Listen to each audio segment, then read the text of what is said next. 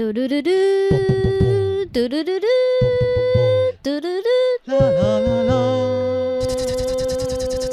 阿呆的，嗯，我我非常建议在感情或婚姻中出状况的两个人，不妨到教会走走。当然，前提就是你的你以及你的你的另一半都想要改变，跟都想要变好。感情其实蛮需要第三方或很客观的去坐下来思考。到底是什么情况？当事者两造坐在这种面前，就除了吵架，或除了愤怒，或除了把自己的愤怒发泄在对方脸上之外，好像也没有办法说什么。好比说我在跟子子吵架的时候，我常常会觉得说不行，我需要一个第三方听我讲。我就是我觉得需要。然后那 因为你的语言逻辑没有办法胜过对方的时候，你就是需要赶快离开现场。所以这个时候，教会的牧者扮演了许多很好的角色，不管是倾听也好，或者是。呃，就是以第三方然后公正说一些话，然后毕竟你被刁，跟你被你另一半刁，这是差很多的事情。所以我觉得那个需要了解你的人，不是说你需要一个无条件站在你这边的人，不是，不是，就是他要能够客观的帮助你去理清你到底现在是什么问题。但是因为你的好朋友一定不客观，因为你的好朋友是站在你那边，那不一定啊，有些好朋友是很客观的啊，有一些好朋友是愿意讲。实话给你听的那种。我跟你说，我的理论是这样子，因为你的好朋友都是听到你的片面之词，他没有听对方的。因为你的好朋友通常不会去听对方的话。没有，你不能这样一一竿子打翻一一瓢船。应该说，应该说，如果对方会坐着，然后听两边讲话。对啦，对啦，就是说这个角色很少，很难得找到有一个人，他可以站在两边都是客观的，就是他站在一个比较中立的角度，然后又理解双方的角度，因为他可能他。跟对方相处的几率，或是他对跟对方熟悉的程度，一定比不上他跟你嘛，因为他是你的好朋友。总之就是祝福大家，就是希望各位在关系当中都能愿意面对，也愿意改变。那如果你有还有任何的。呃，两性的疑问，两性的相处的疑问，都可以来我们这边询问。我们我没有想要大家来我们这边询问，因为我们也不是什么两性专家，给大家一些都有对，对啊，问屁问。只是没有很喜欢这个原因，是因为因为的确，这某一方问题的时候，都是那一方的一个单方面之词，的确是这样子啊。对啊，而且你现在你现在喝成这样，你你整个很红哎、欸，你是一只瞎子，我等一下帮你剥壳。我在笔电上面看不出来，但我在电视上看得出来。我 我今天我今天有稍微喝了一点酒，原因是因为那个博文在 p o c k e t 讲说他喝酒会比较慢，然后比较松。那我前几集我真的讲太快了，所以我今天讲说试试看。殊不知我整个过敏体质犯，我整个很嗯上气不接下气的危机。可是对不起，我要跳脱出来讲，你不是今天第一天知道你。喝酒会过敏啊，然后你竟然还选择这个？没有，你在你要选择喝之前，我就已经跟你讲，我说你要小心会过敏。应该说我没有想到它会影响我讲话这么多，就是它的确放慢了，但是我有点上气不接下气。真的是白，真的是白目，我整个很确诊的白目。OK，那我们进入 Q&A 时间，要来回答问题吗？对的。前面如果。觉得艰深不是艰深，就是觉得有点反复的话，我觉得大家。我们今天没有很反复啊，我们今天就是。好啦，我只是不想要，我不想要大家觉得说你的人生经验都是去网络或者社群里面寻求一些帮助。哦，对啊，这的确也是不太好。我觉得可以寻求一些方向的提醒，但是不要把它当做一个解。对，你不要以为看完我们的影片，你就可以就是得到百。我跟你说，真的没有人这样觉得。好好的去教会吧。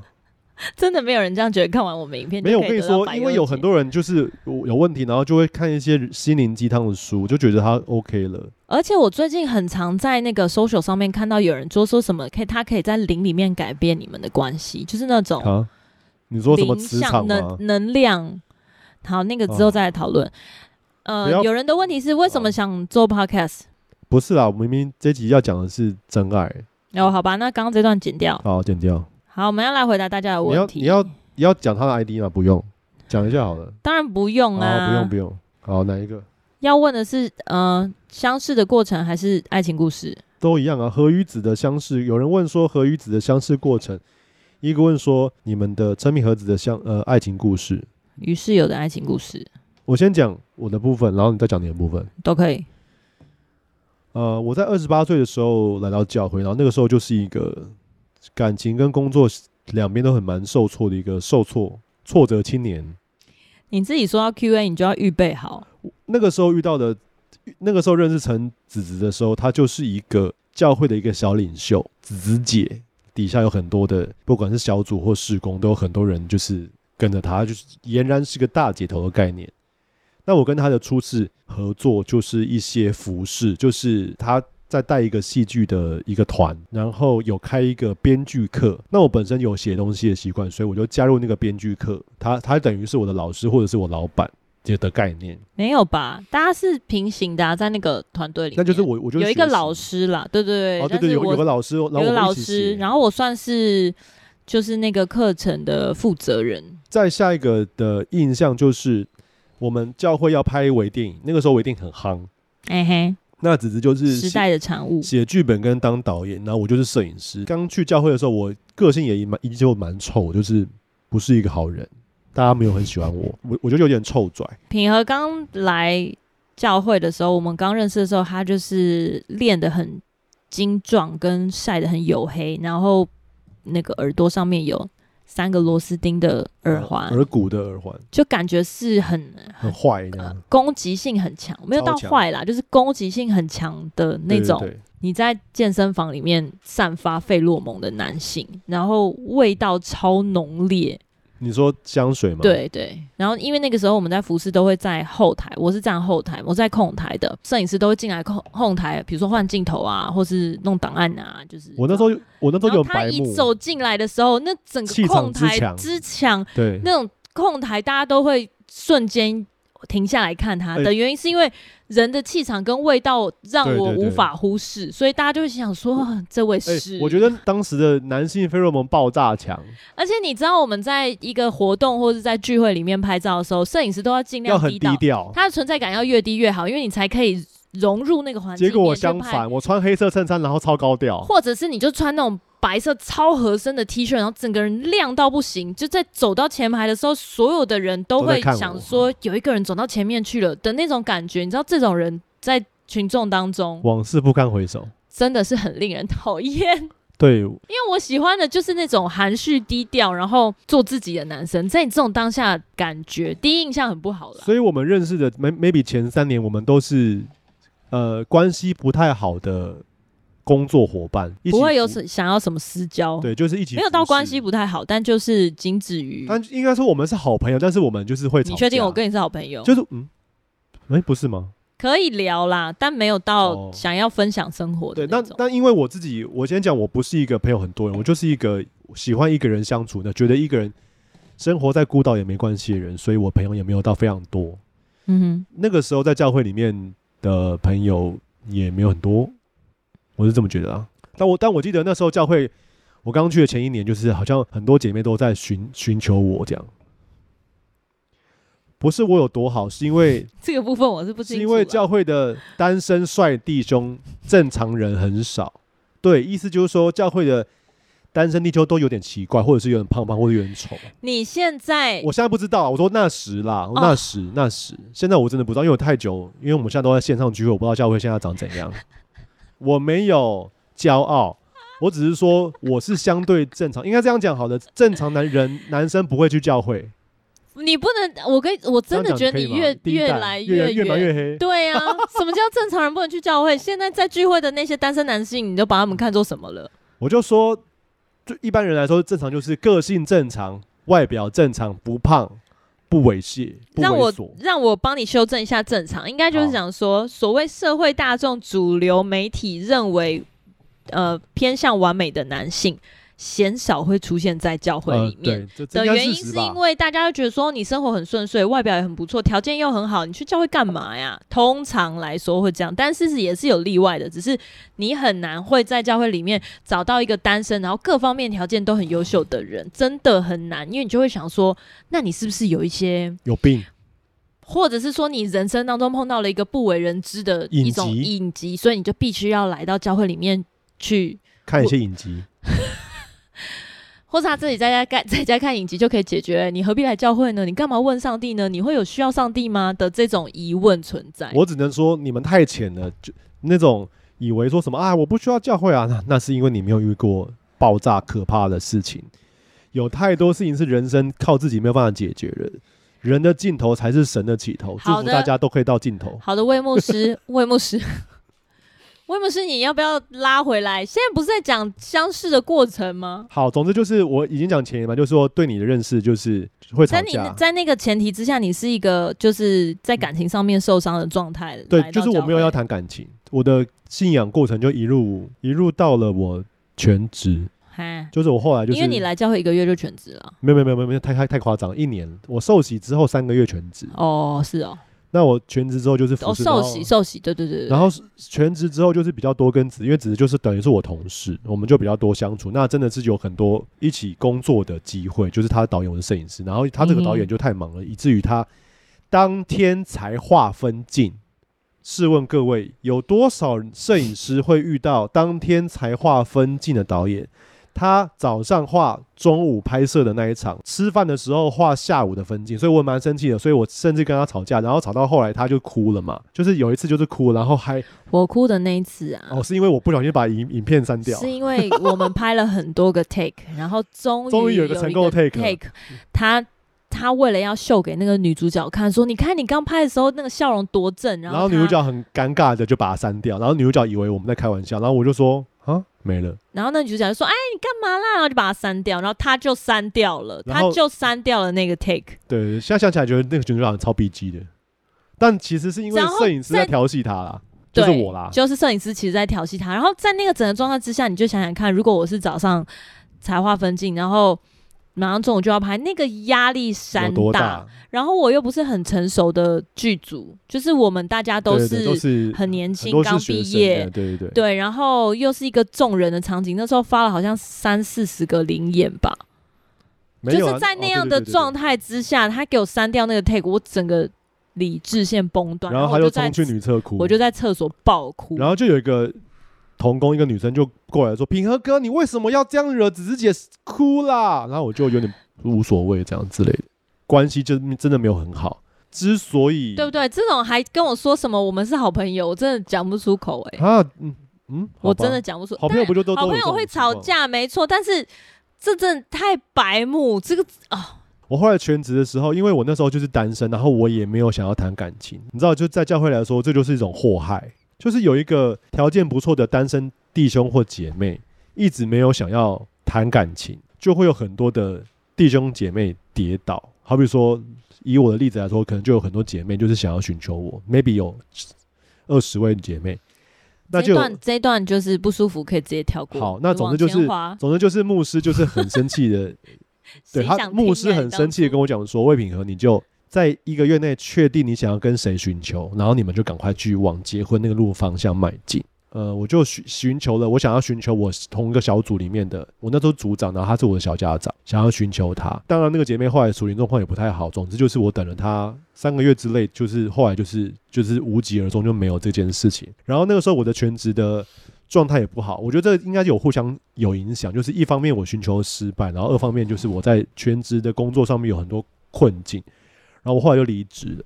离职之后呢，我就整个我在那个离职的那一个月里面，就是也有聚会，但是我就是比较多在世界里面工作，就就认识了两个女生。一个是我女助理，她就是很烦人，她常常会问我一大堆问题，问到我就很烦。就好比说，她会问，我就跟她讲说：“哦，明天工作在青年公园，我我们八点集合。”她就会跟我打哈哈说：“请问她在哪里？”我说：“你不会自己查吗？”我就一边开车一边跟她讲，我就觉得好烦哦。我就觉得说啊，跟一个相处起来舒服，不需要讲太多，讲一两个字他就懂的人，非常非常重要。所以对你来说，就是有一个对照组，可以立即感受出来说，因为你那时候女助理好像也有对你一些有好感嘛。对，我后来才知道，原来她这么喜欢跟我抬杠，是因为她喜欢我。但是你就觉得很不对平。我我超生气的，我甚至跟她讲说，你不要穿黑色丝袜，因为我很讨厌那种黑色透肤色，超丑的。他隔天就穿黑色丝袜，你觉得他是不是想要跟你创造一些话题？就是哦，我老板很讨厌这个，所以反正他一定会问我说：“你干嘛穿黑色丝袜？”反正这个女助理让我让你这个女助理让我在那一一个月的工作里面，我非常的不开心、不顺，就觉得哦，好烦呢，就好像是你在开车，然后你装汽车切导航，如果切导航很很顺利，你就很 smooth 到目的地。一要么要么就是没没有电，要么就是没有导航讯号，要么就是什么有问题，你就觉得好烦，就人真很阿杂。她就是一个让我很人生很阿杂的助理。这是第第一个第一个女生，第二个女生就是我后来在工作认识一个女演员，她现在就很红了。那那个时候她还就是名不见经传，然后她也就蛮漂亮的，就是长得有点像气质类的。你这样子，人家就会知道是谁哦。哦，对对不起，好，就是一个女演员，然后就就觉得她很可爱，她也是属于气质，就是那种仙女型，就是。就是会会是我喜欢的型，然后我们也聊得蛮开心的。但是在聊到一些点的时候，你就知道说，因为这个人不是基督徒，那些东西跟你聊不来，那些价值观跟你差异非常大。嗯哼，就我那时候就觉得说啊，就是你主观的感觉，就是也是个不对频。就是其实，就算我要找到聊得来的人，那个人的价值观都要跟我一致，就是要对平，就是至少他是要有一个基督信仰，而且那个信仰要跟我一致吧。那我说一致，不是说什么只认识四福音书，或者认识耶稣，或者只只接受耶稣是救主就 OK，就是他的。灵命程度要跟我类似，就是你觉得想要那个时候对你来说，信仰跟人生的价值观是你生命当中很重要的一块，所以你觉得能不能够在讨论信仰这一点上跟你有通透的交流是很重要的。没错，所以我所以当你觉得说哦，我还要花很多时间去跟你解释或什么的。但不一定啦，有些人有那个耐心，因为像我就没有非常非常的限制说，哦，对方一定要超了圣经，然后很熟悉什么的。他没有要超了圣经，可是，因为你在聊的聊天的时候，一些中心的思想会透露出你们两个人的差异。OK，嗯，那有没有信仰，或者是有没有有这么理解信仰，就才会差非常多。那因为这两个女生的故事，我后来就把我的寻求条件，或者是寻求的第一顺位，就是改变，改变，改变成是。他必须要跟我很聊得来，而且我可以很舒服的跟他聊，不需要就是讲很低调很累这样子。我我的朋友真的很少，那我唯一有符合条件的就是陈奕迅、陈子子。刚好那个时候，陈子子就有一个交往很久的男友，但然后分手了。那时候在分手的这当中，我想说好啊。你站着茅坑不拉屎这么久啊！你不吃我吃啊！趁虚而入。对，那当然，我那个时候有是有一个灵魂拷问，问自己，我就问自己说，她跟她男前男友刚分手，然后那个前男友是教会的人，那而且我们交往还蛮还蛮久的一段时间，然后大家整个一起长大的朋友们都知道我们，而且在那时应该会结婚，可是没有结婚，对，而且全教会都觉得说。他跟他前男友没有到全教会啦，没有这么夸，因为你是公众人物，所以全教会都觉得说，你跟你前男友分手，应该过不久会复合，然后结婚，然后殊不知魏品和就，反正我就有了一个拷问，问我自己说，那我会不会很尴尬？我会不会因为这样，然后跟他结婚，或者跟大家还有都很就是同一群朋友都很尴尬，那我就问我自己说，这个另一半的这个价值，或者是往后的婚姻生活，值不值得我冒这个险？以及就是因为我跟他相处很久，我们就是朋友嘛，就是当初是没有暧昧，就是当朋友跟当同事很多年，所以陈子子的各种缺点就摆在我的面前，然后就问我说：“那他都这样了，你还要吗？”哦，所以我看的不是他的优点，我看的是他的缺点，说：“哎，这个缺点我可以接受吗？”那我觉得有一个有件事情很重要，就是永远不要觉得对方未来会改变，而是要问自己说：如果他就不改变，他就长这样。那我愿不愿意跟他继续走下去？那我就觉得我 OK。其实我那个时候最大的考验还不是这两个问题，最大的考验就是我听说子子是一个就是积极进取、不断进步的人，然后又是一个逼迫人的人。然后我就问我自己说：那我未来要有一个不断的被逼迫人生，还是一个烂挪摆烂，就是 OK 啊，玩个游戏就好的人生？我觉得这个问题才是。我觉得到现在都我都在面对这一题。对，这个问题才是让我。会想比较久的问题，那我最后反正我也说 OK 没问题，就这样子。那所以我才开始。你说 OK 是跟谁说？跟我自己说，然后我就开始就是没差，我就跟你开开始有一些保，就是慢慢有关系有变多。然后我们那个时候就是有一些自然而然暧昧，但是暧昧就是我没有跟他告白，就是因为本来就是就是朋友了嘛，所以就是走的比较近，然后越来越暧昧这样子。那接下来换你说，我被 Q 了。好，的确是就是我在结婚之前有。呃，一个交往三年多，那个时候已经论及婚嫁，论及婚嫁的原因是因为大家牧师跟身边的人都催催促我们说，你们可以可以结婚了，赶快结婚这样子。就就也一样啊，就是因为我们的送祸害的概念，就是想要把祸害解决的概念，周楚除三害。我们的朋友圈其实都蛮早结婚的。那我刚刚讲，就其实我对婚姻没有非常大的一种憧憬或期待，我只是觉得说，它好像是一个需要赶快考过。对，那你就是要考要考多育，要考雅思，就考一考吧的那种然后但是有我在当时碰到一个非常大的阻碍，就是因为对方是一个乐手，然后我爸妈从小对我的期待就是我希望我可以嫁给医生或是律师。我不知道各位的父母有没有这种，但如果我的父母在听的话，请你现在转台好吗？哎、欸，关掉 YouTube。律师我不知道，医生最近蛮难过的。那个疫情期间，诊所倒非常多，很多医生。我觉得不管哪一个职业，都会有他阶段性的挑战跟辛苦的地方。可是我不是那种会把职业设定成另外一半条件的人。对呀、啊。然后跟很大的比例。就是我生活当中真的没有这些人呐、啊。然后，如果你今天不管是相亲或是什么，你去碰到了这样的条件，就算你你能够聊得来，你都需要投注很大的时间，就是你要花很多的 effort 去跟他在日常生活中相处。我觉得这件事情对我的个性来说，我是做不太到的。所以，在我当时的呃男朋友，就是我们在各种相处上面，我觉得即便是我可以想象未来结婚会很辛苦。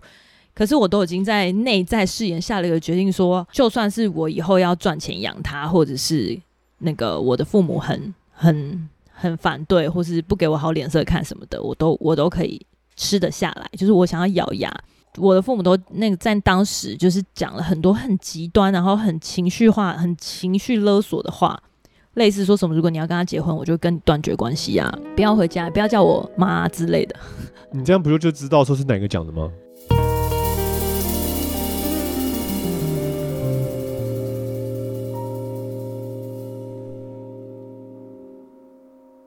你想要学摄影吗？或有许多摄影问题找不到解答？那就快来和品视觉吧！透过深入浅出的教学影片，解答你的摄影疑惑。快搜寻品哥教学。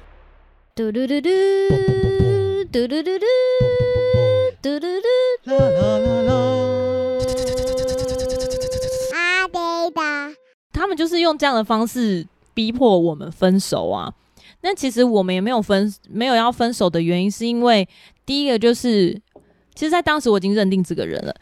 那我觉得，唯一我的男朋友也没有要放弃，我的前男友也没有要放弃我，只是他在那个状态下，他的价值观就是他想要证明给我父母看，说他其实是可以拥有自己的事业，即便是他可能背景或者是说学历各方面不是那么的在社会普世的价值当中让人家羡慕。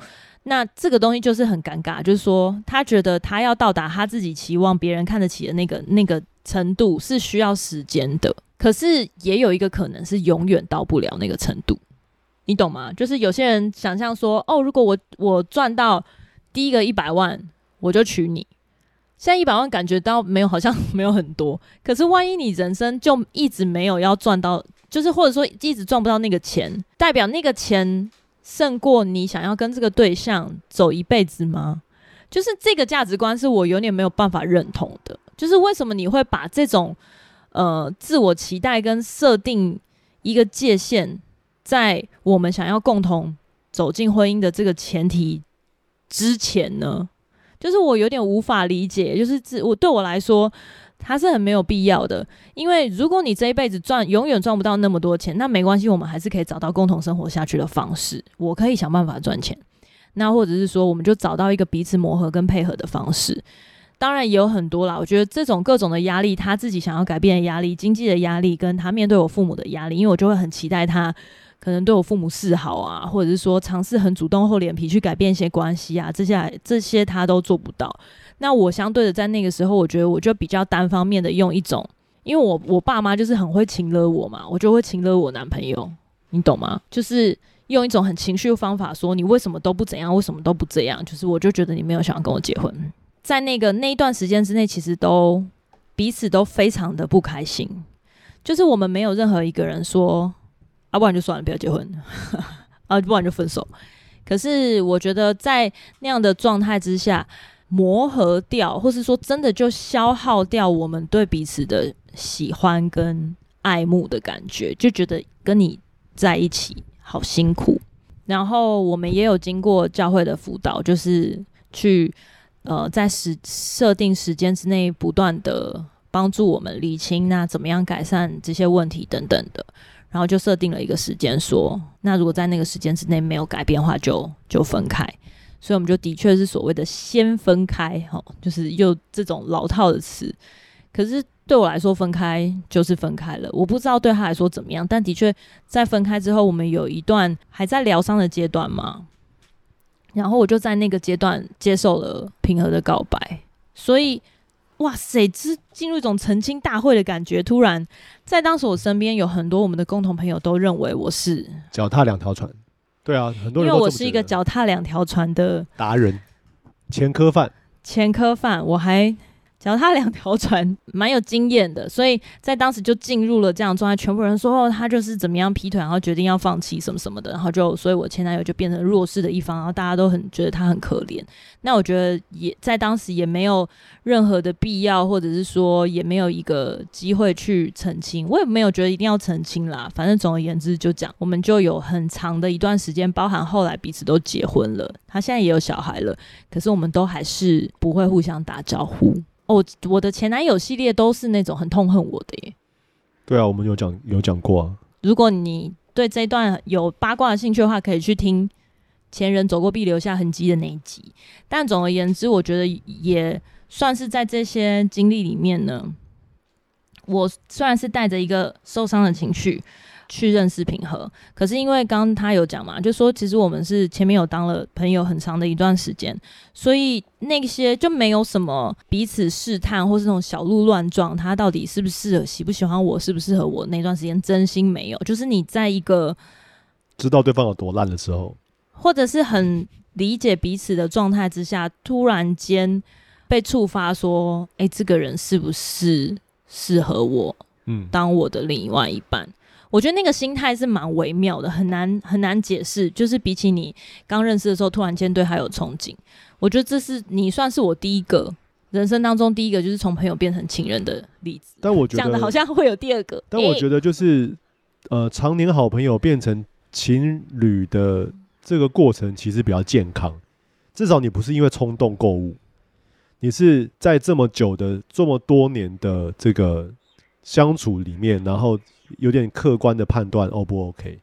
我觉得每一个人的例子不一样啦，但是我觉得你真的就是说，因为没有前面那个彼此猜测的时期，所以我可以在这段关系里面几乎百分之百的做自己，包含我在结婚前喜欢上别人，然后对婚姻很迷惘，或者说结完婚之后觉得后悔的那段情绪里面，平和都用他几乎完全的。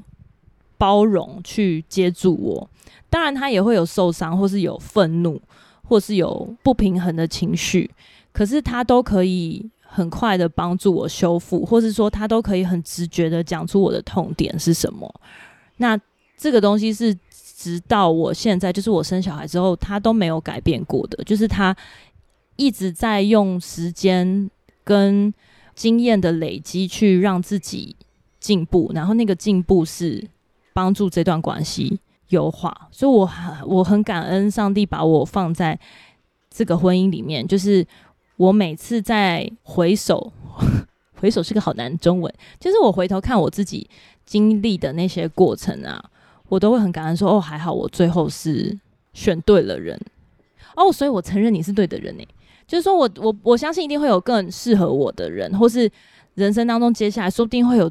新的对象出现，然后让我觉得很憧憬或很冲动。即便现在都还是有，我觉得可能比你更适合结婚的对象。可是你那个只是你觉得而已，那个只是你感受片面觉得更适合。可是你已经没有那个时间跟那个机会或机缘去像你身边这位一样累积你们彼此对对方的认识跟默契，然后你们在生活上面那个通透的连接，我觉得是很难。对，在新的对象上找到，因为我几乎不太可能。我记得只是在不知道婚前还是婚后有问过我一个大哉问，他就是说我没有办法确定你是我最爱，或如果但如果未来会出现更好怎么办？那我就跟他讲说，我觉得。一段好的关系，就是或者是说真爱的关系，它其实是时间的累积加认识，然后加很多很多相处的一些经验所累积的。当然你会遇到新的对象，他的条件很好，但是因为你们没有那个时间累积，就算你是从认识他开始累积的，那你也跟我累积也从已经五年十年啦、啊。嗯，那五年之后他你没有另外一个五年十年去跟一个新的对象累积，所以那个新的对象一定不会胜过。但我要 FYI 一下，如果你现在这段关系是。让你有极大的痛苦，至于让你的人生没有办法正常生活的话，那就是另外一题了。对，因为婚姻其实也需要学习如何呃保有自己的步调嘛。或许 会未来下再开下一集。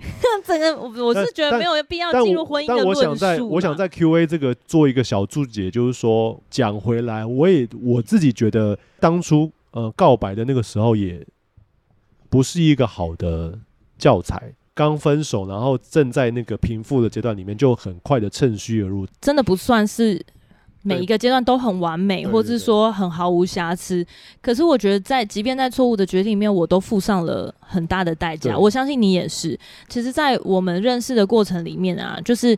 我知道我自己的个性跟平和没办法很顺利的相处，他真的不是那种会让我想要倒追的男生。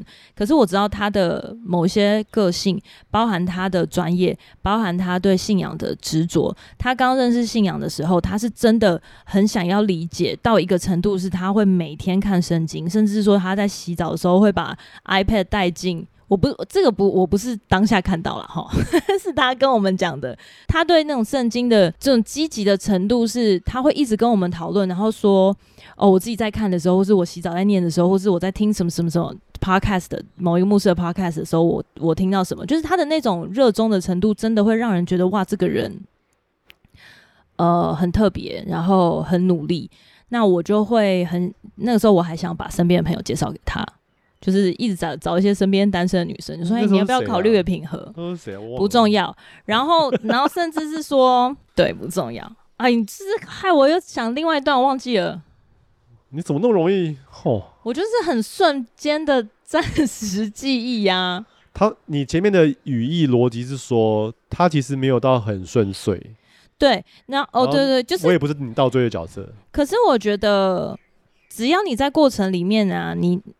我觉得蛮感谢神的，就是说我们都有为这件事情去寻求上帝，然后跟求神给我们一些回应跟参与。因为刚刚讲就是说我的父母亲就对我的对象有各种严苛的要求，还有很多预设的立场。可是当我们那个时候已经开始交往一阵子，没有到很长的时间，然后我们那个时候在那一年的兴起建造。好，对，我想起来，就是设定了一个目标。我跟你说很荒谬的内容，哈。哦，你干嘛讲一个前提啊？我觉得还好啊。这个是很神奇的见证。就说那一年呢，那个时候我们已经交往了，交刚开始交往一阵子，然后那一年的兴起建造，因为每一年兴起建造的时候，我们就会跟神立约，然后有一个期待，说今年要达到一个什么样的突破跟什么样的阶段，然后我们两个就立就说好，那我们就其中一个愿望就是放说以结婚为前提，就是我们要我们要跟让。彼此双方的父母都同意结婚，因为这对我来说的确是一个超级难的事。之前所有的前男友都被打枪。陈子之有一个对男朋友、对女儿的男朋友很严格的父母，会非常挑剔她的男朋友。所以在交往一阵子、想要结婚的这个 moment 的时候，其实两个人都会为婚姻这件事情非常的犹豫跟担心。所以就是感觉要我父母是个很难打的大魔王嘛。对，然后。所以我们就说好，那我们就今年的新一件都把这个放进去，然后我们就认线。然后因为我们彼此不知道认线的金额，但就在某一次吃饭聊天的时候，就说好，那我们来公布彼此的金额，然后就发现我们认线金额是一样的。他就是在信息上面有一个印证，说好，我觉得我们应该是有机会，我们要共同往这个方向就是努力。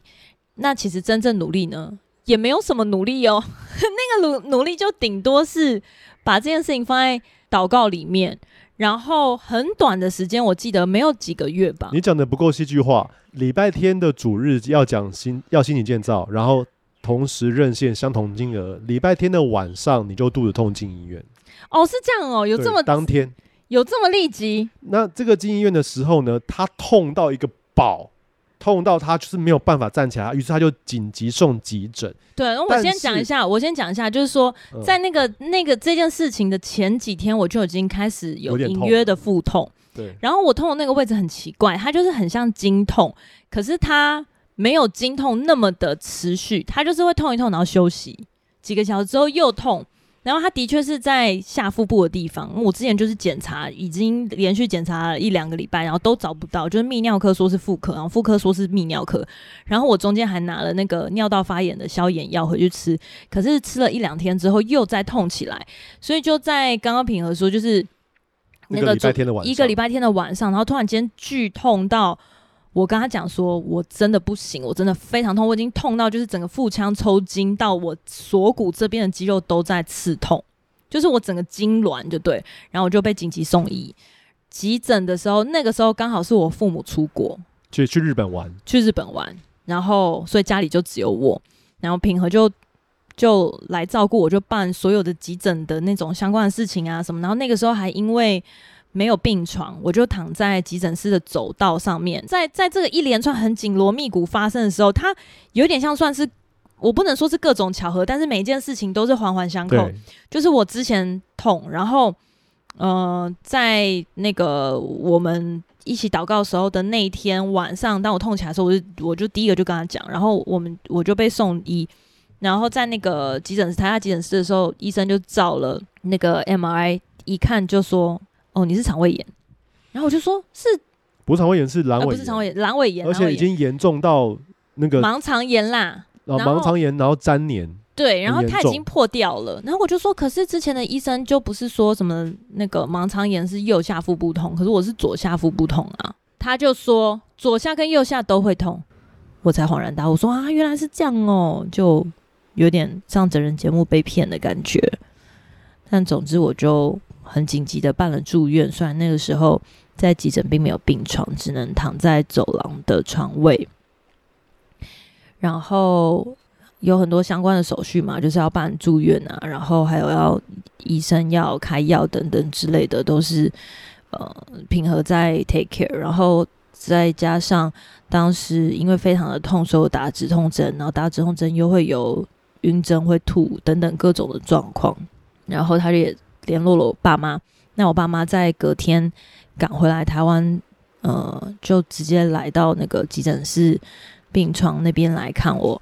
我印象很深刻，就是那个时候我还一坐起来就直接吐在我的棉被上面，然后平和就当着我爸妈的面，很快速、手脚利落的把那个床包、被单什么的就包一包拿起来，然后就去找医护人员处理。而这连连串的事情，包含我后来住院之后，他就在病房里面陪我，然后跟我爸妈交班啊什么的，就是没有什么，一切都看似很合理。到我在，因为因为我那个其实我的盲肠算是已经破掉，然后有一点点粘连，但还好，因为我之前不是有去看那个泌尿科，然后他有开消炎药给我嘛，所以。算是某程度抑制那个发炎的地方，嗯、没有持续的扩大，我就没有就是烂到整个腹腔，所以他的伤口还算蛮小的。可是我还是在医院躺了快一个月，就是要把那个抗生素的整个疗程都走完。然后那一个月里面也不能吃饭，就是靠点滴为生。所以，呃，平和就跟我爸妈都要轮班，还有我的朋友们都来看我跟照顾我。然后那个月住院结束之后。我爸妈就来接我回家，然后平和就帮我们把一些东西拿上车之类的，这一切都发生的很顺利。然后我记得那个时候，我爸妈好像有关心你还是怎么样，好像是我忘记是医护人员有说什么你的男朋友先下去了之类的，我的爸妈都没有没有说什么，对，没有说什么啊，只是朋友啦，没有讲，对，然后也没有否认，然后包含那一年的过年回去。就是看我的大阿姨，我妈的姐姐，然后因为我们很多很多年没见了，就是非常的不熟。就在大阿姨家聊天寒暄的时候，因为你知道长辈们不是都会问说啊，都长这么大啦，什么时候结婚吗？什么之类，你知道这些每一个家庭都会很经典，单身会碰到的场面。然后就在那个时候，本来想要回一些客套的回答，我妈就抢在我的面前说，今年应该今年会结婚，我真的傻眼。大阿姨下一句话就说：“真的哦？那你男朋友台北人吗？”然后我妈就说：“对，台北人，就是官方认证。”因为在当时我也没有正式跟我爸妈介绍品和或什么，也没有说哦，这是我男朋友，什么都还没有谈到那一步，就是 officially 让双方认定这个关系的时候，就这样的在他们心里面被认证了。嗯，然后好像一切就很顺利的，他接下来就以男朋友的姿态出现在我们的谈话里面，哈一直到最后结婚。对，大概是这样，所以我觉得这一段对我来说真的是蛮难忘的一段吧。就是说，他虽然不是什么大风大浪或是很起伏，可是他真的是改变我呃价值观跟改变我生命很重要的一个阶段。然后，包含我也是因为呃生了这次大病，然后开始去认真的改变我自己做用自己身体的方式，然后。呃，开始对到底怎么样到健康的生活，到底怎么样才叫一个正确锻炼跟训练自己身体的方式，然后什么叫做一个健康的关系，开始有很多的讨论跟醒思，嗯，大概是这样。那今天就先讲喽，其他的 Q&A 我们会等到下一集或者是下下一集，如果还有的时候会再回复大家。好的哦。那我们就这样很突然的结束了，拜拜，拜拜。